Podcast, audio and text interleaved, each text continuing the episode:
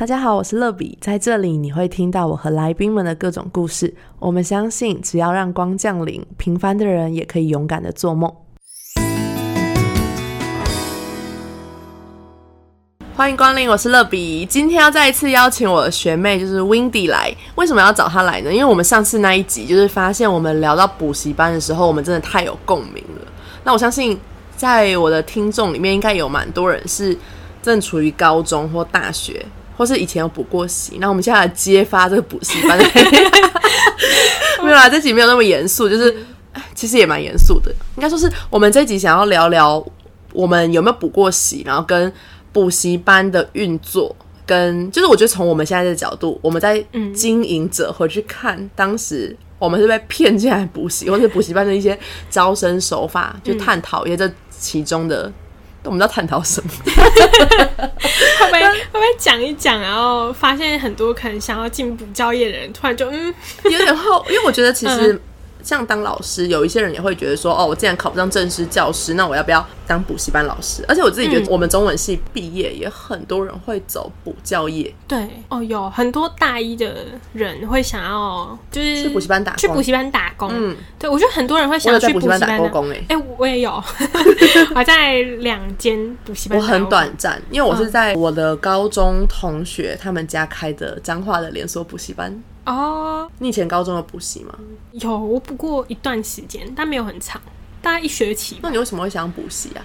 我是到高三快学测了才开始补习，因为我觉得好像来不及，对，来不及。你想恶补一些东西，对，结果去补了之后，我不知道大家会不会有那种就是大补习班的迷失，就是某某连锁补习班比较好，然后那种小补习班就比较没有那么好。我觉得这就很像大公司啊，就是现在你会觉得说，哦，我去大公司比较有保障，然后小公司就是没保障，就那种感觉吧。对我那时候是偏向于大补习班，而且还有名师啊。对，然后那时候我去的时候，第一堂课老师超幽默，就是会一直讲一些笑话。对笑话，然后那是一个女老师，然后她英文课，然后她讲的东西就是你会觉得很好笑，课程什么都很 OK。可是后来就是你缴完学费之后，你会发现怎么好像不太一样。同一个老师吗？同一个老师。可是我后来知道，就是在补习班工作之后，只要有新生来，那老师就要授课。什么叫授课？授课就是比如说，把他当表演来上，对，把他当表演，就他的表演的成分会居多。就为了那个新生，但我觉得补习班好像常常会有这种状况。嗯，可是我自己有补习的经验，我觉得我自己印象中的补习班老师真的是每一堂课都很幽默。哎，可是我觉得可能因为我那时候高三要考学测，所以我想要的不是那种表演的老师，你想要是真的把我教会恶补那些我不会的东西。对，可是我当时进去又是因为还很好笑。你很矛盾，很矛盾，对不对？就是可能他一开始第一堂课跟他后面课上的风格不一样，所以你会第一堂课可以接受他的风格，就是不会那么死，一直上课一直上课，然后速度教很快，而且第一堂课会比较慢。哦，对他可能会有很多本讲义，然后会慢慢带你一本一本这样看。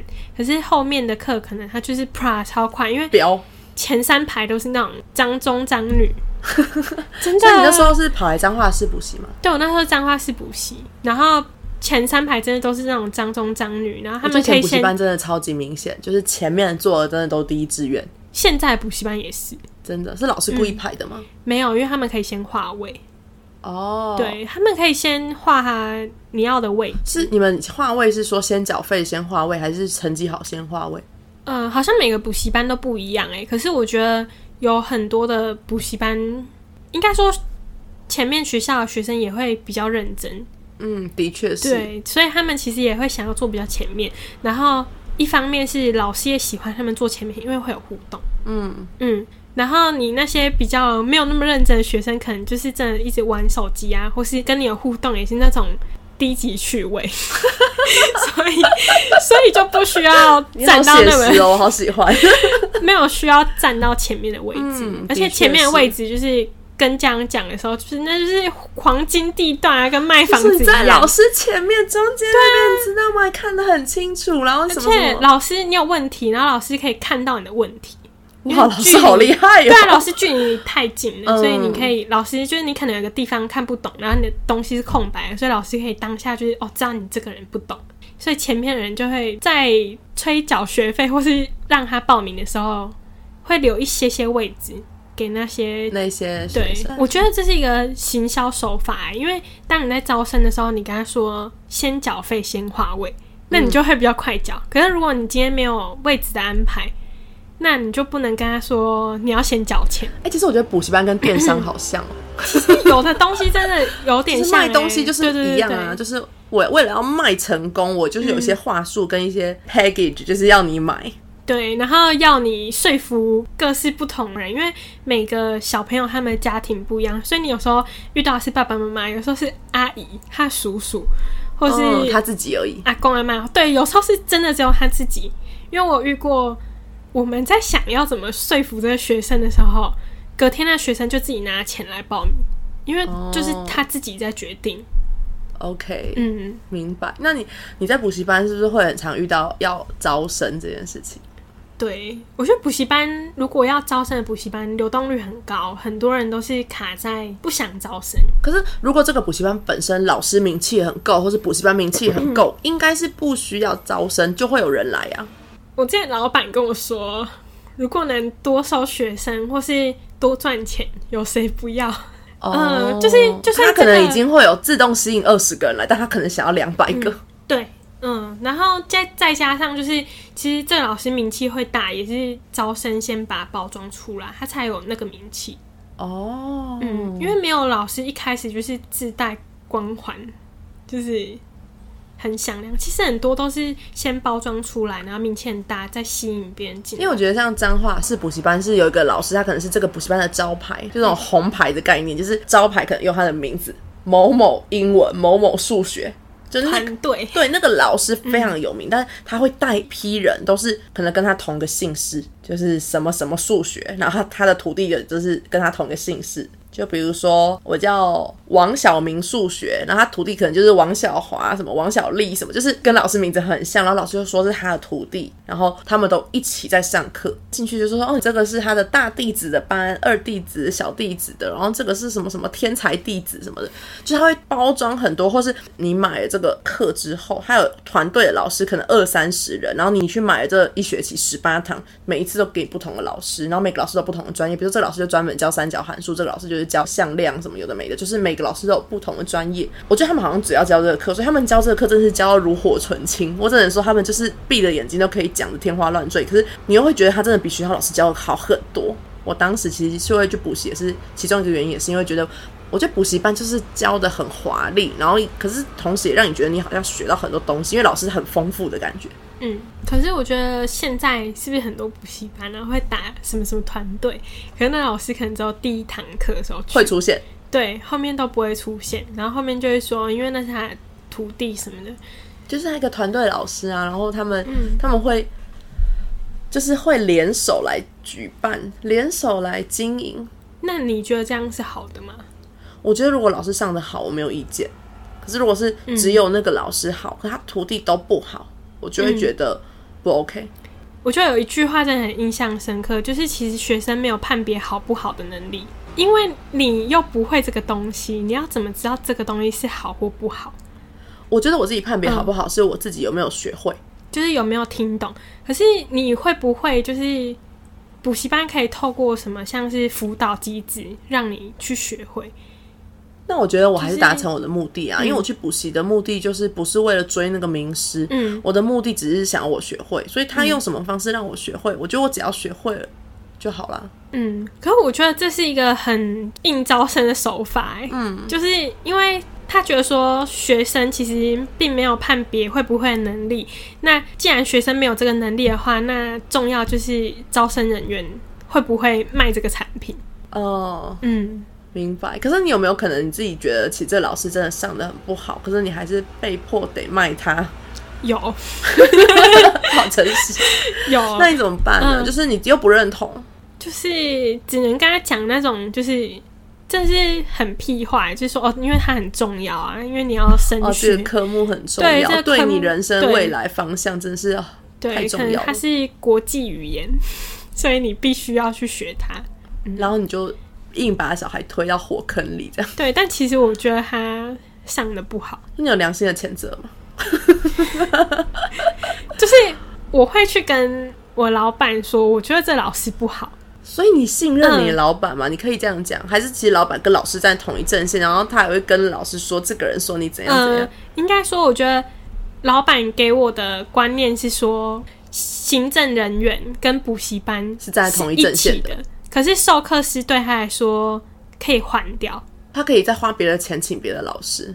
对他觉得就是这间补习班跟授课师，授课师对他们来说是约聘的概念。反正我再换别的老师就好了。对比你优秀或是比你年轻老师还要多很多，而且我觉得应该是因为我那时候刚到那个补习班，年纪又很轻，所以讲话有点不知轻重。就是我觉得这个事情应该是这样，我就会想要把它讲出来，然后我也不会想要让自己受委屈。应该说我是补习班的员工，我不是老师这个授课老师的员工。我的薪水是我老板给我补习班给我的，而不是嗯英文老师或者数学老师给我的。主任的话，不是老师的话。对，我听的是老板的话。对，所以对我来说，老板会觉得说我跟那个嗯终点的老师我们一样，都是他的员工。嗯，我跟他也等于算是同事。我知道你的感觉，就是你们的角度有点像人资，就这个公司的人资，然后你们是站在资方那一边的，你应该要是跟老板同心。然后呢，这些同事都是你的同事，没错。但是你是站在管理的角度去看待他们的。对，然后所以我觉得我那时候讲话就是不太会包装，所以我那时候有一次就直接跟我老板说，我觉得这英文老师不 OK。那我说哪里不 OK？开会的哪里不 OK 啊？这样就是我就真的很直接跟他说，我觉得他的价值观很有问题。就是 你讲的很直接，我觉得他。就是给学生很不好的价值观，虽然学生会觉得当下觉得好笑，可是你那九九就是潜移默化，因为一次教三年，那学生的想法一定会受到影响。然后加上就是有的家长可能会。跟我投诉，但家长又很怕他的小孩，因为他跟我讲了，然后可能我去跟英文老师讲了，英文老师就会不照顾他小孩，所以家长都会语带保留。哎，这每个人都压力好大哦，就是内心其实隐藏很多情绪跟感受，哎，但是不敢表达出来。对，而且家长通常会这么语带保留，是因为他缴完钱了，他如果还没缴钱，他就不会这样。哦，因为他已经缴完钱，那你们缴完钱可以退费吗？呃，补教会有个补教法有规定，就是上课上到三分之一可以退，好像可以退多少，我有点忘记。是有个比例，对，有个比例制。然后你上超过多少就不能退了。所以，如果家长真的是硬去闹，你们会就是说啊，算了啦，息事宁人，就给他钱这样。不会，因为退就真的翻收据背面给他看。你们会有一些保护文字就对了。对，可是。其实你说退三分之一，其实对家人来说也很不划算。嗯，因为你那个时间，他的堂数跟你那算的钱是，反正补习班不是笨蛋，他不会让自己补习班就是不会赔到钱。对，反正补习班就是不会赔到钱。然后反正我那时候讲话也很直接，就直接点出那个英文老师的问题。结果我们老板就找了英文老师跟我。就我们三个人对在对峙，在办公室里面对峙，然后点出他问题，然后那个老师就是有点歇斯底里，他一定很讨厌你，就是觉得是你。他超他后来超讨厌我，他那时候前面就是还会问我哦，我跟你讲，我会觉得那老师还有一个问题，是因为他会卖一些直销。在班上，对，然后太夸张了啦，太夸张了，然后卖给高中生哦。呃，他卖给高中生是他会卖他二手衣，这太夸张了。然后他会说他要捐出去干嘛什么什么。可是我觉得跟在班上不应该跟学生有金钱。跟班上课？呃，我是班导师，所以你也会在里面坐着听。呃，我有时候会进到里面的有一个小的办公室，然后是透明玻璃可以看到学生。然后可是大部分的时候我会在外面，只是我中间会进去巡一下。看有没有学生在睡觉，或者是玩手机这样，所以我会看到他们在干嘛，或者是学生私底下会来跟我讲。然后老师敢做这件事情，他也知道学生也是人，他们一定会告诉爸妈、告诉老师，或者告诉其他同学啊。我觉得那老师就是作风比较大胆，然后因为他会先跟我们就是这种兼职 part time 的人员，就是卖东西。就是要卖给你们。对，然后他会约我们说什么假日要去，要不要出来就是喝咖啡啊，然后可能要聊这一块。然后我同事就会跟我说，哦，他是要干嘛，他是要干嘛，所以我就不会回他。然后在经历过后面，就一开始他还会积极的约我要不要去吃饭啊，然后要推销我东西，然后直到我们对质了之后，他就直接当着封锁你，他就直接当我们老板的面说，就是我在挖洞给他跳。可是其实根本就没有，因为我只是说，我觉得上课可以不要讲太多所以跟上课无关的东西。你是站在一个有正义感的角度去讲这件事，还是你是站在教育的立场，还是你是站在学生的立场，还是你是站在什么立场？为什么会想要去我觉得 challenge 这个老师？因为我觉得补习费很贵。我觉得如果我是家长，我没有办法接受，因为我下课要印讲义，我没有办法接受我每次印讲义都只有印两三页，然后你上了一整个小时，甚至超过可能两个小时，可是你只上了这样一面东西，然后我找了一个最认真的人来借笔记，也没有写什么东西，就是上课真的是题外话太多，没有让学生真的有学到东西。都叫他们回去看什么回去看，可是这不是大学，就是补习班老师好像多少会讲一点笑话，或者讲一点人生故事，但是你也没有必要比例放的这么偏颇。对，然后他人生故事又价值观又很奇怪，嗯，对他可能会讲一些就是，比如说他花了很多很多钱去整形，然后之类的，然 后可是老师很怪，那你们老板都没有，就是我觉得挺刚刚听起来，我就觉得很荒谬了，老板都没有发现吗？老板知道这个问题，他觉得他是一个潜在的问题。可是我的同事不是那种会点出问题给老板的人，就是老板跟他说什么，他就会哦好，然后就去做。后来我们老板就会说，他也希望就是我不要跟我同事一样，所以后来就可能更得寸进尺，就会把我想讲的东西都讲出来。因为像是那个老师，可能他的教材都没有变，可能之前课纲有大调整。然后那老师一样用旧的东西在教新的课，那但是他不觉得这些有问题，然后你站在一个勤俭持家的家长的心态去看待这个课，你就觉得你怎么可以这样对我的孩子？对，就是我觉得你怎么可以这样？就是你没有身为老师的那种职业伦理，哇 哇！你刚刚已经想说这个老师价值观不对，然后你现在用职业伦理，真的是很严重的事情了欸。后来他想就是因为补习班也不肯跟老师撕破脸，因为那课还有就还有一段时间，但后来就是我们开会讨论的结果是说。在我们会再另外去找英文老师，想要慢慢的交替，这样可能一年级、二年级、三年级，然后交错不同英文老师。嗯，对对对，就是比较他也会知道哎、对，所以那时候后来就是那一段时间在找英文老师也是有点难找，因为那个区域并不大。嗯，对，所以找英文老师，然后风声会消息什么传很快。对，对，然后加上我觉得，如果一个东西让你接三年，就是这个班都在你手上，你会有恃无恐。嗯，你会觉得你们的命脉就在我手上，所以他要怎样就怎样。可能他会上课，然后负能量很重，然后学生会觉得很负面。我觉得有，因为我们、嗯我高中的时候，我们我们有一个英文老师，也是我忘记应该是高一的时候他是教我们，但是老师好像那时候有一些负能量，关于其他老师或者什么对学校的一些政策不满或什么，他在上我们班的时候，他就会讲很多负面的事情，或是反正等等。然后后来我们就有换英文老师，然后其他课的老师也会说你们班的英文老师怎样怎样怎样怎样。嗯，我觉得那时候其实学生感受也不是那么好，就你会感受到老师一直在散播负能量，可能老师跟学校关系不好。嗯然后呢，其他老师就会说你们老师有精神疾病，可是老师上你的课的时候，他也是很正常，可是他会一直抱怨一些学校不对他不公平或者是什么。然后你们身为学生，其实我们不是不知道真相的，所以我们是嗯现在在演哪一出，就是看不太懂。对，我觉得学生应该是要很单纯的，可是对老师负能量太多，会造成学生他们压力已经很大了。对，可是我觉得其实补习班老师是不是也压力很大？因为你刚刚问我有没有补过习嘛，就是我国小、国中、高中都有补习。嗯就是我家境虽然不好，可是我觉得我我爸妈那时候很努力，想要栽培我，就是我想要补的，不管是才艺的，或是课业上，他们其实都很尽可能的满足我，除非那种很贵的，比如说钢琴、小提琴嗯那种，真的是比补补国音数还要贵很多很多，那种他们就没有让我补。可是这种什么画画啊、什么国画啊、素描、水彩什么，我真的都补过。嗯，然后我高中的时候，我记得印象很深刻的是补习班不是都要缴费嘛？然后一个学期的课就是可能一堂可能就是七千、一万或者一万多，就是每个补习班可能地区不一样。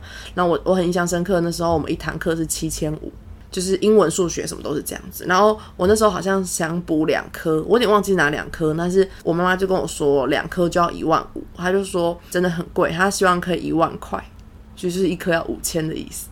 然后我就跟他说，哈，我觉得这样我不敢跟老师讲，然后很丢脸什么。但是我又觉得说。我很怕我没有补习会跟不上同学。我现在就觉得天哪，我那时候好浪费钱，因为我就是补习，我数学还是考底标。但是我会天，我刚浪费了三年的补习费，然后数学给我考底标，我就想，我当时真的用猜的，可能也差不多。嗯，然后我还不如花把钱花去读那些我已经很好的，就比如说像我考国文就是考很好，那我还不如再去更增进我喜欢的东西，或是去补一些才艺。对我现在回去看，我会觉得，但是人就是没有早知道，所以我就是花了很多学费，花了很多学费去去补习。但是那时候我记得很清楚，是我妈妈就去找补习班的主任还是班导师聊，然后老师那时候就跟我说一件事情，他就说，呃，我这是给你特别的优惠，然后你不能告诉别人，然后就开了一张就是单科五千，然后两科一万的发票给我，不就是收据。然后我印象很深刻，其实我那时候还满怀感恩，因为我其实不知道补习班内幕到底如何。可是我其实我那时候还蛮感谢老师愿意给我这个学习的机会。我当时是用这个心态去看。嗯，我觉得班导师是一个很重要的角色，就是今天学生有什么问题，可能家境啊，或是他学校感情什么谈恋爱什么，他们都会第一个会先跟班导师讲。如果老师跟你关系好的话，你真的会很信任他。对，然后他们讲的话就是我觉得很好，因为学生就是那时候太迷惘了，可能他们有很多东西不敢讲，或是受到欺负，他们也不敢讲。然后他们可能跟你讲了之后，你才有，就是老师是一个学生很重要启蒙的点。嗯，真的，真的就是一个老师会影响一个学生一辈子，就他可能讲了某句话，就是真的你会印象很深刻，然后就会。影响他一辈子接下来的行为或是决定，所以我觉得就是不管是补习班老师还是补习班行政，就是对于跟学生的交流或是相处都要很谨慎。嗯，很重要。嗯，很重要。那你有就是为了想要吸引学生来，就是你的业绩，嗯，然后吸引学生来，然后讲一些违背自己的话去招生过？我印象很深刻，就是有一次我们招生，然后。约到一个男同学，然后他很非常非常的活泼，他后来就说他没有办法补习，但是那时候我们的班主任就说，可是他脚上穿的是有牌子的球鞋，而且他平常就是穿便服哦，我们会可能会约一天假日什么，就是要观察他便服私服穿搭，我觉得这是一个观察很重要指标，就是有些学生你可以看他撇除制服运动服，他私下就是。他可能就是穿就是全身 Nike、艾迪达，就是哦，这穿起来大概要三千块哦，什么？就是哦，那这个学生可能家境还不错，对，然后可能手机的牌子这些都是，就是会纳入。你们会记录说哦，这个学生拿了什么手机，穿什么衣服，他家境大概怎么样？不会记录到那么细，可是你会知道父母职业或是家里住哪里这些的也会问吗？对，都会问，就是会给他们一张单子啊，让他们写。所以其实我觉得，如果以后有人要叫你写什么家里地址什么，不要写太详细。怎么说？这些东西就是你的个资，你已经透露给别人了，所以别人拿你的个资去做查询，他们只要不要犯法，都是合理的。所以你自己给个资的时候，你就要问清楚你们用途。学生不会问那么多吧？但是你们是真的会去查他家，Google 他家住在哪里，然后把它 print 下来，就是说，哇，你家是。别墅哎，什么？不会，我们不会跟他讲那么清楚，就是因为这样很变态。但是你们自己其实会做，对，但我们其实自己心里会知道，我们有做过这些事。那你做这件事情的心里在想什么？就是我想确定他是不是在骗我，因为我真的有遇过，就是哦，先讲刚刚那个男生好了，就是他的嗯主任就说他觉得他家里应该还算不错，因为他穿着打扮都是。真的有在打扮的男生，然后又是一个爱漂亮的男生，然后后来就是打去都是他妈妈接的，然后他妈妈就说他们家境不允许，后来我就放弃了，因为对于就是招生这件事情，我只要打了三次电话吧，我就会放弃这个人，就是我就事不过三，然后但是我的班主任就会把那个名单再接走，他就会再继续打。就是他会继续联络这个人，好有耐心哦。对他很有耐心，他不放过任何一个客户就对了。对，但是我会放过他们，因为我也放过我自己。你自己也很痛苦，对我自己也很痛苦。但是那个男生后来他妈妈就有一次，真的很就一边啜泣吧，就他情绪很激动，他就说：“真的拜托。”放过对，真的拜托，请你们放过我。我这样在我的小孩面前很难做一个好的妈妈榜样，因为我也很想让他补习，可是他的爸爸已经过世了，所以他其实他们家还负债，就是他们家境以前还不错，可是他爸过世之后，他们家里就负债，所以他们其实家道中落。然后小孩子又回去也会讲说，他真的想要补习，可是。妈妈就是身为一个妈妈，然后一直跟小孩子说家里没有钱，就是也是他难处。那他觉得他这样很丢脸。然后他妈妈在话筒的声音就是情绪非常的激动，就是他真的很认真的说：“真的拜托不要再让他难堪了。”对，他就说：“不要再让我难堪了。”嗯，在小孩子面前这么难堪。嗯，对。然后所以从那次之后，就是我就更坚决，就是。三次就是真的，不要再硬要强迫他去做什么事情，甚至是我很想知道，嗯，那通电话是谁打的？是你打的吗？没有，那通电话是我们主任打的，然后只是因为我在旁边听，因为我也很想要知道结果。那主任怎么回应啊？我想知道他怎么，他给这个妈妈什么安慰或是什么？没有，他很尴尬，他说：“哦，好不好意思，这样。”哦，对，那我觉得至少还回的还算有礼貌，因为如果他还继续说没有啦，我真的觉得你 你儿子哦，就就是在补这个，他以后人生不可限量哦什么，我就会觉得天啊，太白太白目了吧，太白目了，这真的我我自己也不行。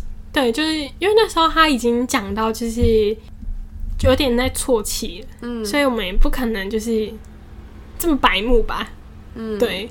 但有遇过很好笑的啊，就是 对话筒啊骂三字经，然后我同事就是也很调皮，就另外同事也很调皮，就是也是在那边跟他打哈哈，他说哦不要生气啦，这样，对，就是有人，然后对方一直骂三字经，但我觉得你同事要 EQ 很好哎，因为我就是我会往心里去，所以嗯，我会很难过。我第一天的时候就是被骂三字经，然后我就那一天整个情绪很低落，对不对？对我觉得。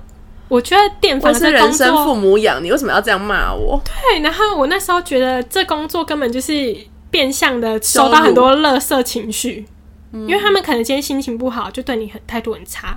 可是我觉得接到电话很难心情很好哎，因为嗯，我自己在上班，我不知道你现在有没有，就是当你开始办一些信用卡之后，你的人生就会每一天，我真的没有。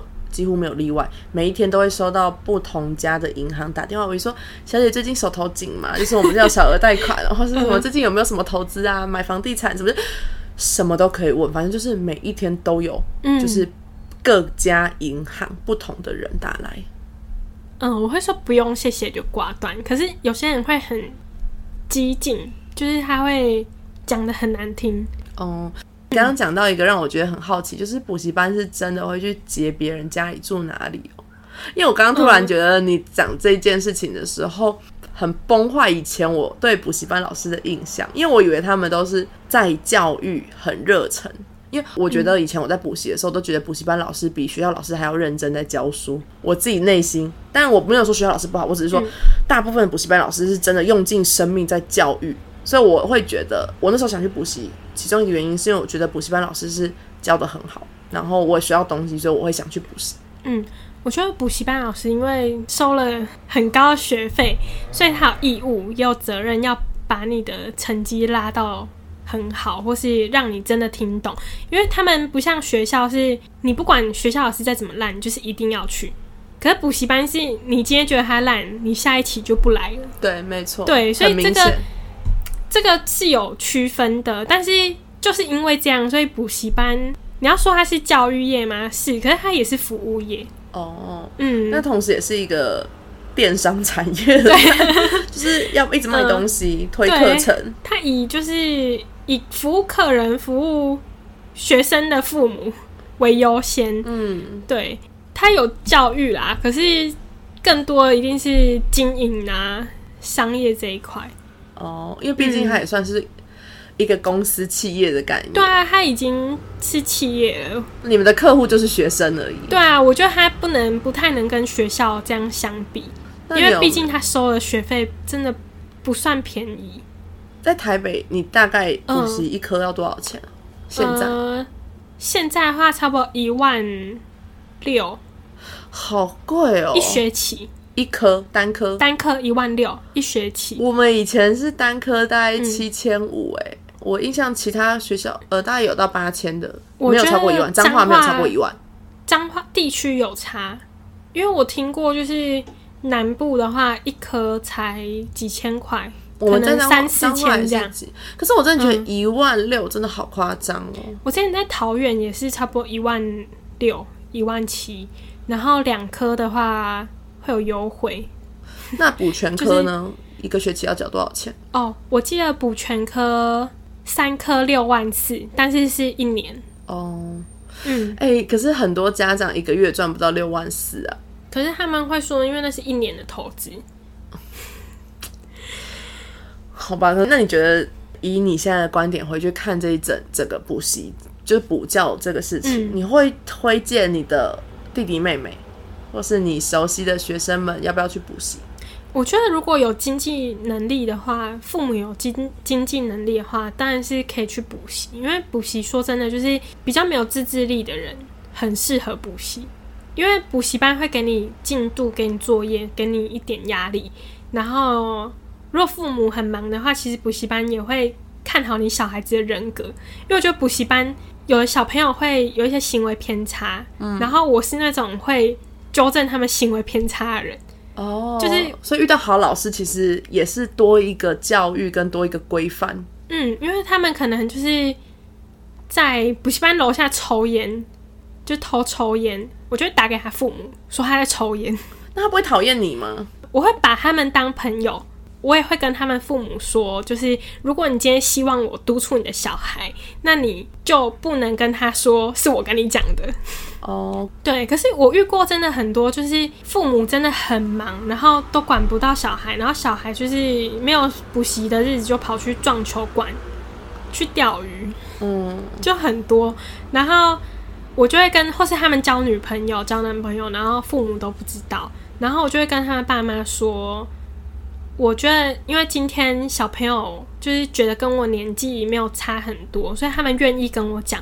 那他们愿意跟我讲，我很感谢。但是，假如说今天爸爸妈妈的处理方式是接说哦，补习班老师说你怎样怎样，那第一，你们的亲子关系感情一定会更差，然后你也少了我这个管道，嗯，去了解你的小孩反正你没差嘛，反正如果对他不喜欢我，我就不喜欢啊。对啊，就是他不喜欢我，我 我觉得没有关系，反正就是对你来说，你只会觉得更苦恼。嗯，对，然后因为其实父母跟我年纪也差很多，所以你们是联手的概念。对，然后我也有过叛逆期，所以我也会跟家长说，就是我觉得应该要怎么样，小孩子会比较愿意去接受。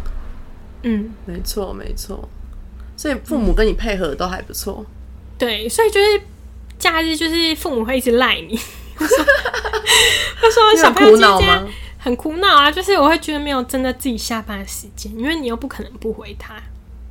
哦，嗯，那你都不能说，就像小编一样啊，小编上班时间是周一到周五 十一点到六点，那下班之后，明天看到讯息会尽快回你哦。这没办法，哎、欸，因为有时候家长还会打给你，就是说什么他最近在家里啊，或在学校怎么样？哦，而且其实一些学校老师他们根本不会管小朋友这些东西，哦，嗯，他们觉得跟他没有关系，那这样子你们真的是要管很多事情哎、非常多，所以我觉得补习班很杂。其，实蛮辛苦的。嗯。而且我其实从以前到现在，我还蛮感谢我的补习班老师们。嗯，其实我觉得补习班其实给我很多美好的回忆，虽然花了我很多钱，哎、不是我的钱，是我爸妈的钱，但是我觉得他的确在教育上给我很多很好的概念跟经历。今天结论就是，反正如果你有钱，嗯，你还是可以去补习。对，那如果没有钱的人怎么办？就当个懂事的小孩，好好自己念书。就是我我觉得没有补习，你也不一定会跟不上别人。因为我觉得学校其实还是有很多资源，只是重点还是你这个人有没有努力。而且现在其实有很多免费的线上资源，嗯你自己有规划，你还是可以学到很多东西。嗯，而且其实我觉得读书真的不是唯一的路，只是是一条很快的捷径。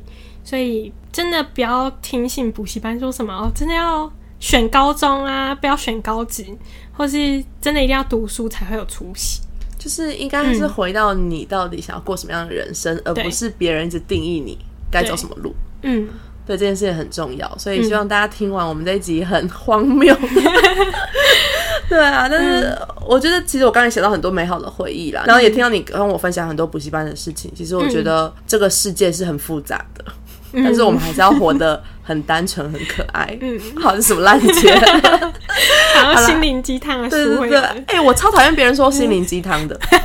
真的真的，可是我 我这个原因是，我觉得大家觉得正面积极的人都等于很鸡汤，可是我的价值观就是这样，我不是故意为了鸡汤而鸡汤，可是鸡汤是一个贬义词吗？我觉得是，就像很多人觉得很文青。很文青，很容易变成贬义词，因为取决于你的语气。嗯，天哪，你很鸡汤哎，或者什么哎，你写鸡汤文哦，就是我听了就是加不会送，哦，我觉得鸡汤是一个不算面的吗？我觉得不算贬义词吧，就是我会觉得鸡汤是鸡汤本来就是个很营养的东西啊。但我会觉得它是贬义词，而且我会觉得像嗯。文青，嗯，就是我会自称我是文青，可是我觉得现在的社会会把文青觉得就是那种呃愤世嫉俗，绝情，对，愤世嫉俗，然后自以为是，嗯或者假文青、gay 掰，就是这把这些词连在一起，我就会觉得无病呻吟。对无病呻吟，然后觉得你自己竹林七贤什么。因为我记得我朋友还问我说竹林七贤是什么，我说你没有读过竹林七贤，不知道阮籍嵇康吗？他就。为什么是竹林？为什么是七贤？我就说自己 Google 自己 Google，快昏倒。好啦，我们今天夜已深了，可以分享大家在补习班遇过一些很荒谬的事，互相交流。大家拜拜，拜拜。节目的最后，想邀请大家给欢迎光临五颗星，并且留言分享你的心得。想更多认识乐比的话，欢迎到我的 Instagram sunlight 零零七底线。我们下周见。